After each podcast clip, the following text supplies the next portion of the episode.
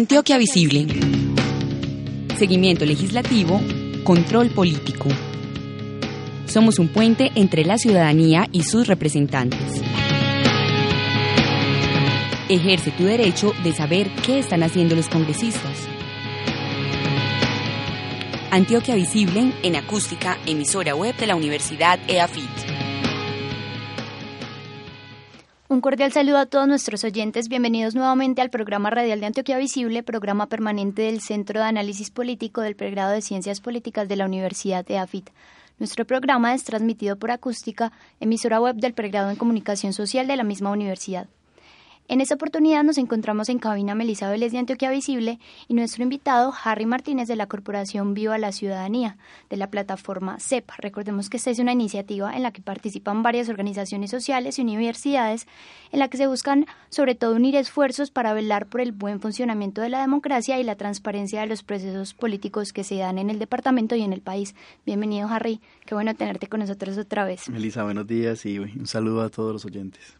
Bueno, Harry nos acompaña hoy para conversar sobre la propuesta de reforma política electoral que está haciendo la misión de observación electoral MOE en compañía de centros académicos y organizaciones sociales, entre ellos pues está la CEPA, que tiene el objetivo de promover y enriquecer el debate sobre las reformas que deberían ser consideradas para, mejorar y modernizar el sistema político electoral desde una perspectiva democrática que incluya sobre todo pues eh, el espectro regional y el local. Eh, Harry empieza contándonos ¿con base en qué necesidades surge la realización de una reforma política electoral? Bueno, eh, lo primero es que recordar que como resultado de los acuerdos entre el gobierno y las FARC, se crearon, digamos, algunas plataformas pensando cómo se iba a regular, mejorar y transformar diferentes escenarios de participación. Hay una mesa que es eh, la misión especial electoral, está conformada por siete personas, ¿cierto? Entre ellas eh, Alejandra Barrios, que es la directora de la misión de observación electoral, cuya misión es revisar cuáles son los puntos a ajustar, a mejorar o transformar del sistema político electoral en Colombia. Eso es el resultado de los acuerdos, ¿cierto? Hay otras plataformas, como por ejemplo eh, la plataforma que está revisando la participación, ¿cierto? Y más allá pues de lo que tenía que ver específicamente con la dejación de armas de los, de los exguerrilleros. Entonces, la misión de observación electoral recibe esa misión desde, desde, la, desde La Habana en su momento y era revisar precisamente qué estaba sucediendo. Ahora bien, digamos que esto no comienza con el proceso de paz. Ya veníamos viendo desde, prácticamente desde el 91 cómo se ha hecho necesario tener que ajustar diferentes fórmulas en nuestro sistema electoral en Colombia, ya sea porque digamos, la apertura demasiado creó, creó un sistema donde nos llenamos de partidos de la noche a la mañana, luego la reducción y cerrar eso creó problemas de, representatividad y de participación. Es decir, la propuesta de, de, la Constitución del 91 y lo que llevamos hasta ahora ha sufrido varias mudas, ¿no? Y estamos precisamente construyendo cuál es el sistema de participación democrática y electoral en, en, el país y es lo que justamente se abre la oportunidad con los acuerdos de La Habana y es lo que estamos montados ahorita. ¿Y en qué consisten estas propuestas que se están realizando? Varias cosas. Lo primero, pues obviamente ha tenido que ser eh, hacer una suerte de diagnóstico de cuál es nuestra situación actual en términos de participación política de los partidos y movimientos significativos de ciudadanos y cómo funciona nuestro sistema electoral, cuáles son las falencias. Es decir, como hemos visto, eh, hay gravísimas denuncias, por ejemplo, con nuestro sistema electoral en términos de la compra y venta de votos, en términos de la representatividad, de la potencialidad que, que el sistema le pueda dar a los caudillos electorales regionales, ¿cierto? Lo que, lo que se ha llamado los varones electorales. Las salidas que se ha hecho y la pregunta es hasta qué punto el sistema favorece que se den esas cosas. Entonces, lo primero ha sido como revisar un poco qué es lo que tenemos, cuáles son las dificultades y necesidades que tenemos actualmente, y desde ahí hacer algunas propuestas. Algunas que tienen que ver en clave de la mecánica electoral como tal, es decir, preguntas, por ejemplo, sobre el rol de la registraduría, el que tiene y el que debería tener, sobre el rol del Consejo Nacional Electoral, el que tiene y el que debería tener, sobre los periodos electorales, sobre el periodo que, puede, que debe durar o no un congresista. Es decir, hacernos todas esas preguntas que nos puedan permitir encontrar la fórmula para que el sistema no permita o no favorezca las ilegalidades, más bien. Es decir, que las ilegalidades sean, sean el resultado de la, de la propuesta criminal de quienes las, las utilizan y no como una salida que deja el mismo sistema. Porque tal como tenemos el sistema hoy, pues ha permitido ese tipo de cosas. Un ejemplo corto. Actualmente nuestro movimiento significativo de ciudadanos eh, hemos evidenciado, sobre todo en las últimas elecciones, que más que un movimiento independiente con alternativas de poder de grupos significativos como es su, sentido, se ha convertido como en una largada anticipada de las elecciones para muchos partidos. Entonces hay que preguntarnos en el sistema cómo no favorecer ese tipo de actitudes. Eh, dentro de las cosas que mencionabas, hay un tema que me gustaría pues como abordar de una manera más profunda eh, y es el referente a la arquitectura institucional electoral del país. Eh, hay que recordar pues que según el artículo 265 de la Constitución Política, el Consejo Nacional, Nacional Electoral es el encargado de regular, inspeccionar, vigilar y controlar toda la actividad electoral de las agrupaciones políticas y de sus candidatos. Entonces, asimismo, este órgano debe velar que el desarrollo de los procesos electorales se dé en condiciones de plenas garantías. Pero en la práctica esto no se da pues como de la misma manera, ya que según el diagnóstico de la MOE eh, al que hizo alusión su directora Alejandra Barrios en el conversatorio sobre la reforma política electoral que realizó la CEPA el pasado 17 de marzo en la Universidad de Antioquia, eh, el Consejo Electoral no es un organismo tan efectivo como debería para controlar el funcionamiento electoral, ya que ella decía que hay una dispersión de sus funciones en muchísimas autoridades. Por lo tanto, no se sabe bien a quién recurrir para dar solución a problemas y garantizar la transparencia de los procesos electorales. Entonces, pues muestra de ello es el hecho de que quien organiza las elecciones es la registraduría, por un lado, el juez natural de los procesos electorales va a ser la sección quinta del Consejo de Estado y las sanciones disciplinarias referentes pues, a los temas electorales están a cargo de la Procuraduría. Eh, ella también mencionaba que el Consejo Nacional Electoral carece de autonomía presupuestal y de capacidad técnica. Eh, además, esto tiene, pues además, el Consejo eh, Nacional Electoral cuenta con poca legitimidad, ya que el proceso de elección y, la conformación de la entidad no brinda, decía ella, las garantías para todas las agrupaciones políticas, pues los nueve magistrados que conforman el Consejo son políticos eh, postulados eh, y seleccionados por los mismos miembros del Congreso. Entonces no hay garantías de que su accionar no esté viciado por los intereses pues, de las élites políticas del país. De acuerdo a esas problemáticas, eh, Harry, ¿qué alternativas ha dado la MOE? los centros académicos y las organizaciones sociales para modificar la arquitectura institucional electoral y con ella la forma en la que opera el Consejo Nacional Electoral, que es la autoridad en el tema digamos, lo primero a partir de esa radiografía que tú haces es crear una instancia con magistrados, magistrados, porque, digamos, actualmente los magistrados del Consejo Nacional Electoral no pueden ser considerados magistrados porque en realidad no tienen la potestad de hacerle el seguimiento ni la sanción a los delitos, sino que, como tú lo mencionabas, está disperso como esa, esa potestad en diferentes autoridades. Y que esos magistrados, magistrados, pues cumplan con las mismas eh, garantías y hojas de vida que tienen los magistrados de las Cortes, ¿verdad? Que hoy no es así. Hoy los magistrados son postulados por ternas y elegidos entre el Congreso y la Presidencia de la República. Entonces, lo primero sería revisar eso, ¿cierto? Crear una, una instancia que realmente sean magistrados que concursen con los mismos o, similares eh, requerimientos que tienen las altas cortes, pero además que esta nueva instancia, ya sea un ajuste al Consejo Nacional Electoral o la creación de una nueva corte electoral diferente, eh, cuente con la independencia necesaria. Por un lado, que tenga la posibilidad de hacerle seguimiento a las elecciones de manera independiente sin, sin tener que hacer referencia constantemente a la, a la posibilidad territorial que tiene la registraduría. Porque lo que, nos, lo que nos sucede hoy es que el Consejo Nacional Electoral es la máxima instancia en temas electorales en el país, pero prácticamente para todo su accionar requiere de la registraduría a quien además le hace vigilancia. Es más, hasta en, el, en la parte presupuestal depende económicamente de la registraduría. Eso es como ir a pedirle plata a la persona a la que tienes que vigilar, es muy difícil.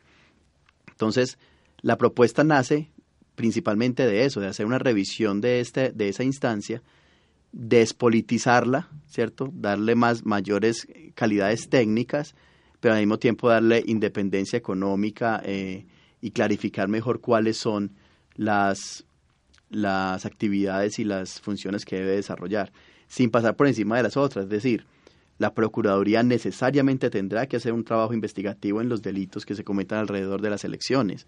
Sin embargo, puede ser en esta corte de magistrados magistrados en donde se resuelvan esos problemas y no independientemente según el tipo de delito que se dé, que es como se da hoy en día. Eh, en esta propuesta que ustedes plantean, ¿quién sería entonces el encargado de, de postular a los magistrados? Pues la idea es que sea con las mismas calidades de la Corte, es decir, bueno, lo primero es decir que esto es un tema en discusión, ¿cierto? Como todos los temas, sobre el cual hoy estamos en una enorme lluvia de ideas sobre, sobre cómo se podría desarrollar. Pero la idea es que pueda haber una terna en el Congreso, una terna en, los, en las altas cortes, una terna presidencial que elija tres, que, se, que pueden ser cinco magistrados, que de esas ternas se puedan elegir tres y que de esos tres puedan elegir a los otros dos, ¿cierto? Y puedan sí conformarse los cinco magistrados. Como te digo, es una cosa que está en, en idea, ¿cierto? Todavía que es como sucede hoy en día con las cortes, digamos, hay cortes en las que las ternas las hace el presidente y se debaten en el Congreso. Que no sea el mismo que terna el que elige, que es lo que pasa hoy. Hoy el Congreso terna y el Congreso elige, ¿cierto? Entonces es, es lo que no, lo que quisiéramos que no sucediera más.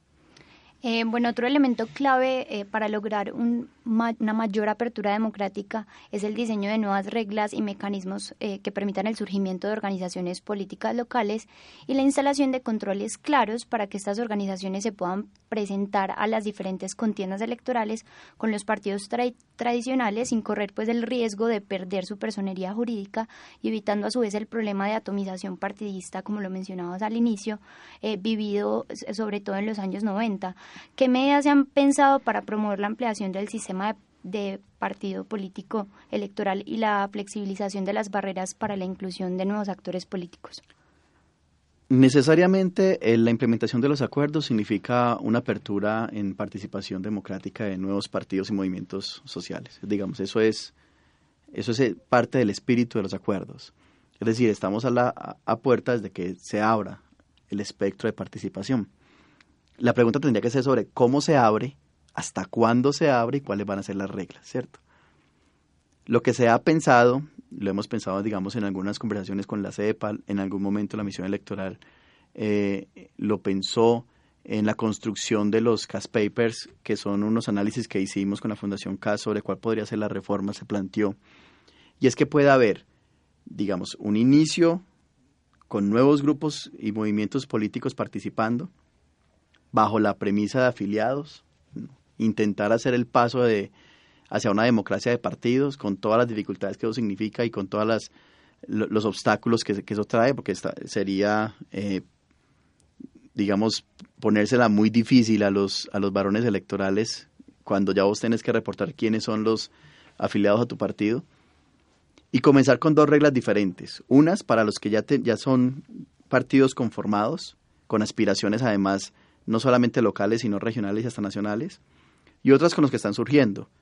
Y esos que están surgiendo que puedan tener una adquisición progresiva de derechos puede ser a, a 4, 8 o 12 años, según sus aspiraciones.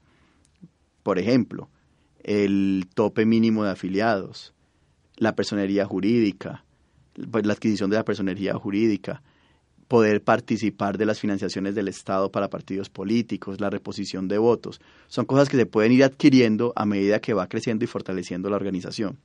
¿Cuál es la idea?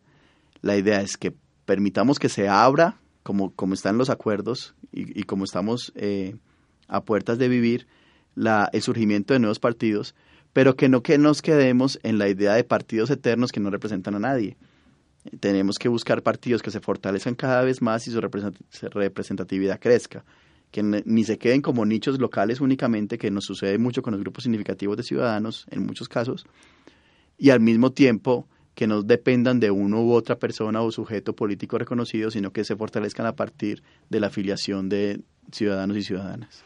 Harry, ¿qué mecanismos o garantías se plantean para que los partidos eh, tradicionales que tienen gran influencia en las regiones no copten las nuevas iniciativas políticas que surjan eh, en este marco que se está dando de los acuerdos del fin de la guerra? Pues, digamos, esa es una cosa que tiene dos vías.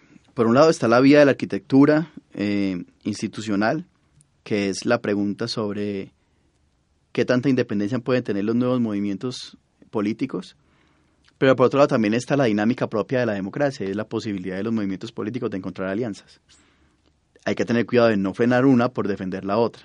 Es decir, ni podemos ni, ni se puede poner en la nueva propuesta tantas limitaciones que no le permita a grupos minoritarios aliarse con grandes partidos cuando tengan interés de hacerlo, ni tampoco se le puede dar la potestad a grandes partidos de cooptar, como tú bien decías, a esos grupos minoritarios. ¿Cuál es la idea? Pues la idea es, como te decía ahorita, que comiencen desde una misma largada la participación electoral, ¿cierto? La contienda electoral, pero que haya unas reglas que favorezcan a los nuevos grupos o a los grupos más pequeños además, y que estas reglas se vayan modificando en una, dos o tres elecciones, de tal manera que lleguen a competir a, igual nivel. Doy un ejemplo. Un grupo pequeño eh, o, un nuevo partido decide, o movimiento significativo de ciudadanos decide fortalecerse para lanzarse a una alcaldía en las próximas elecciones. ¿Qué es lo que pasa hoy en día? ¿Cuál sería la idea? La idea es que este grupo significativo de ciudadanos o este pequeño partido dé el paso a ser un partido ya no local, sino un partido departamental y con miras a ser un partido nacional. Y a medida que vaya dando el paso, entonces vaya adquiriendo mayores derechos de los que tenía inicialmente. Por ejemplo, la personería jurídica, la el porcentaje de reposición de votos, el porcentaje de ayuda del Estado para su financiación. Es decir, que a medida que se vaya fortaleciendo y ganando, eh, vaya adquiriendo mayores derechos y se fortalece como un partido.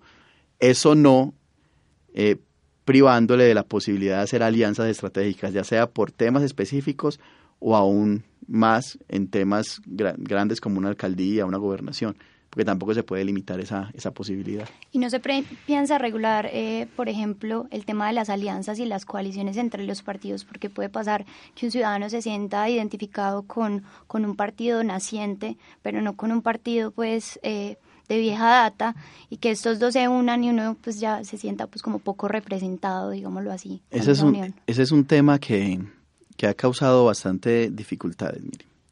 Por un lado hay la, la idea de que se permitan alianzas eh, entre diferentes partidos o movimientos y grupos significativos de ciudadanos de cara a cargos únicamente uninominales, ¿cierto? Es decir, a una alcaldía, a una gobernación, a la presidencia. Por otro lado está la idea de abolir esa figura, ¿Por qué? Porque lo que se ha dicho es un alcalde que se sube a un, que llega, que logra la alcaldía con el apoyo de una alianza de cuatro o cinco partidos. Cuando comete un error, no hay un partido detrás que tenga que dar la cara del, error que cometió. Pero cuando hace algo bien, entonces los cinco se llevan un pedazo del triunfo de lo que, pues del, del, del gesto de lo que hizo ese, ese alcalde, por dar por citar un ejemplo parte del paso a ser una democracia de partidos o, a fortalecer los partidos políticos es identificar las responsabilidades detrás del accionar de los funcionarios públicos que tienen los partidos que los avalaron. Hoy tenemos ese gran problema. Hoy, se, hoy un alcalde cualquiera se sube con cuatro o cinco avales distintos, y luego se dan cuenta que había cometido un delito para poderse subir, por ejemplo, en su hoja de vida y después no se sabe cuál es el partido a quien hay que tomarle cuentas y el votante no sabe cuál es la, responsabilidad de quién por haber avalado a una persona que estaba cometiendo un delito. ¿Cómo hacerlo? Entonces, las propuestas giran en torno a pensarse alianzas únicamente para cargos, eh, para corporaciones, o pensarse alianzas únicamente para cargos eh, eh, para uninominales. Esa es una, una estrategia. Otra estrategia es limitar las alianzas. Y otra es fortalecer aún más la figura que hoy tenemos de eh, darle un peso diferenciado al tipo de movimiento. el ejemplo más claro es el del grupo significativo de ciudadanos.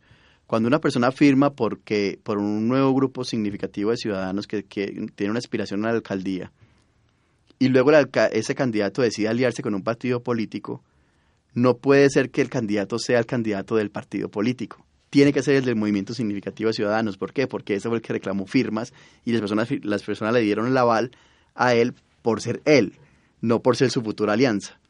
Entonces, digamos, fortalecer un poco eso de tal manera que, por ejemplo, una alianza entre un grupo minoritario y un partido fuerte resulte en que el candidato sea el del grupo minoritario y en ningún sentido el del grupo fuerte. Puede ser una, una salida. Uno de los temas en discusión dentro de la reforma eh, al fortalecimiento del sistema de partidos es la adopción obligatoria de una lista cerrada por partido con la que se busca pues evitar los personalismos e incentivar la disciplina de los partidos. ¿Qué opinión eh, le merece esta medida? ¿Crees que es una medida acorde a las dinámicas políticas que tiene el país actualmente? En muchos países del mundo se utiliza la lista cerrada. En algunos funciona y en algunos no. La pregunta sobre cerrar las listas que ahorita ronda la cabeza de, digamos, de los expertos es si eso es transmitir el problema de la compra y venta de votos y de los delitos electorales ya no a la contienda electoral como tal, sino al sistema democrático al interior de los partidos mediante el cual se elige la lista. ¿Cómo blindar eso? Sería la pregunta. Digamos, para las jornadas electorales, la lista cerrada sería lo mejor. No solamente porque facilita mucho el ejercicio electoral, sino porque limita muchísimo la, ilegalidad en medio de ella. Digamos, en una lista cerrada, cuando vos haces el, el, el voto por tu partido político, es mucho más difícil que haya compra y venta de votos por un candidato, ¿cierto? Pero para poder elegir la lista, el partido tiene que haber hecho antes, ya, ya sea una convención, una jornada electoral interna, el, el, la figura que escojan. Y es ahí donde se pueden dar entonces ahora los delitos electorales. Digamos que esa es una cosa que está hoy en discusión. En muchas partes funciona. Creo, yo creo personalmente que ayudaría muchísimo a solucionar el problema de los casicazgos electorales que tenemos y las empresas electorales que tenemos hoy eh, en muchísimos municipios de, del departamento y del país. Creo además que facilitaría que las personas le pudieran hacer seguimiento a, la a aquel por el cual votan, porque sería el partido, y pudiera haber un, mayor juicio y un juzgar de parte de los electores pero, hay que solucionar ese problema. Pero ¿no crees también que eso sería por problemático en la medida en que en Colombia no existe una disciplina partidista?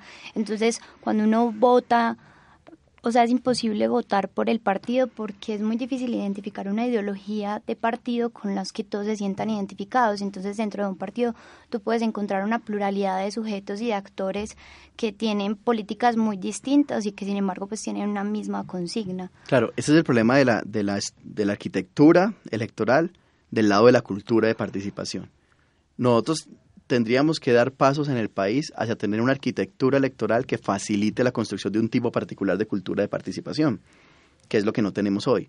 Eso no se va a ver de la noche a la mañana, pero la cultura de participación, la cultura electoral de las personas es el resultado de la arquitectura que tenemos hoy. Lo que pensamos es que algunos ajustes podrían redundar en que más adelante, a mediano plazo, se construyan partidos que verdaderamente se, con los que se verdaderamente se pueda identificar un elector porque tú, lo que tú dices tiene razón. Y, y es algo aún más peligroso. Lo que vemos hoy es una persona que sin cambiar, sin variar ni un poco, un político sin variar ni un poco su pensamiento hacia algo, puede pasar a dos o tres partidos diferentes y sigue siendo el mismo, el mismo político. Esa es la dificultad. Bueno, Harry, pues muchísimas gracias por acompañarnos el día de hoy. Esperamos pues tenerte con nosotros nuevamente para que nos cuentes más sobre la reforma política que se está dando en el país. Muchas gracias como siempre a nuestros oyentes por acompañarnos en esta nueva emisión. Hoy los invitamos muy especialmente a seguir a los diferentes organismos y corporaciones que conforman la plataforma para el seguimiento político en Antioquia, arroba con ciudadanía, arroba vive la ciudadanía, arroba moe Colombia, arroba corp región, arroba mujeres que crean, arroba IPC oficial para estar pendientes de sus próximas actividades. Para más información sobre Antioquia Visible, recuerden visitar nuestra página web del programa, que es antioquiavisible.org. Síganos también en Twitter como arroba antvisible para que estén al tanto de nuestros contenidos sobre la actualidad política de los congresistas antioqueños y también sobre seguimiento, actividad y comportamiento legislativo. Feliz día. Antioquia Visible. Seguimiento legislativo, control político. Somos un puente entre la ciudadanía y sus representantes. Ejerce tu derecho de saber qué están haciendo los congresistas. Antioquia Visible en acústica, emisora web de la Universidad EAFIT.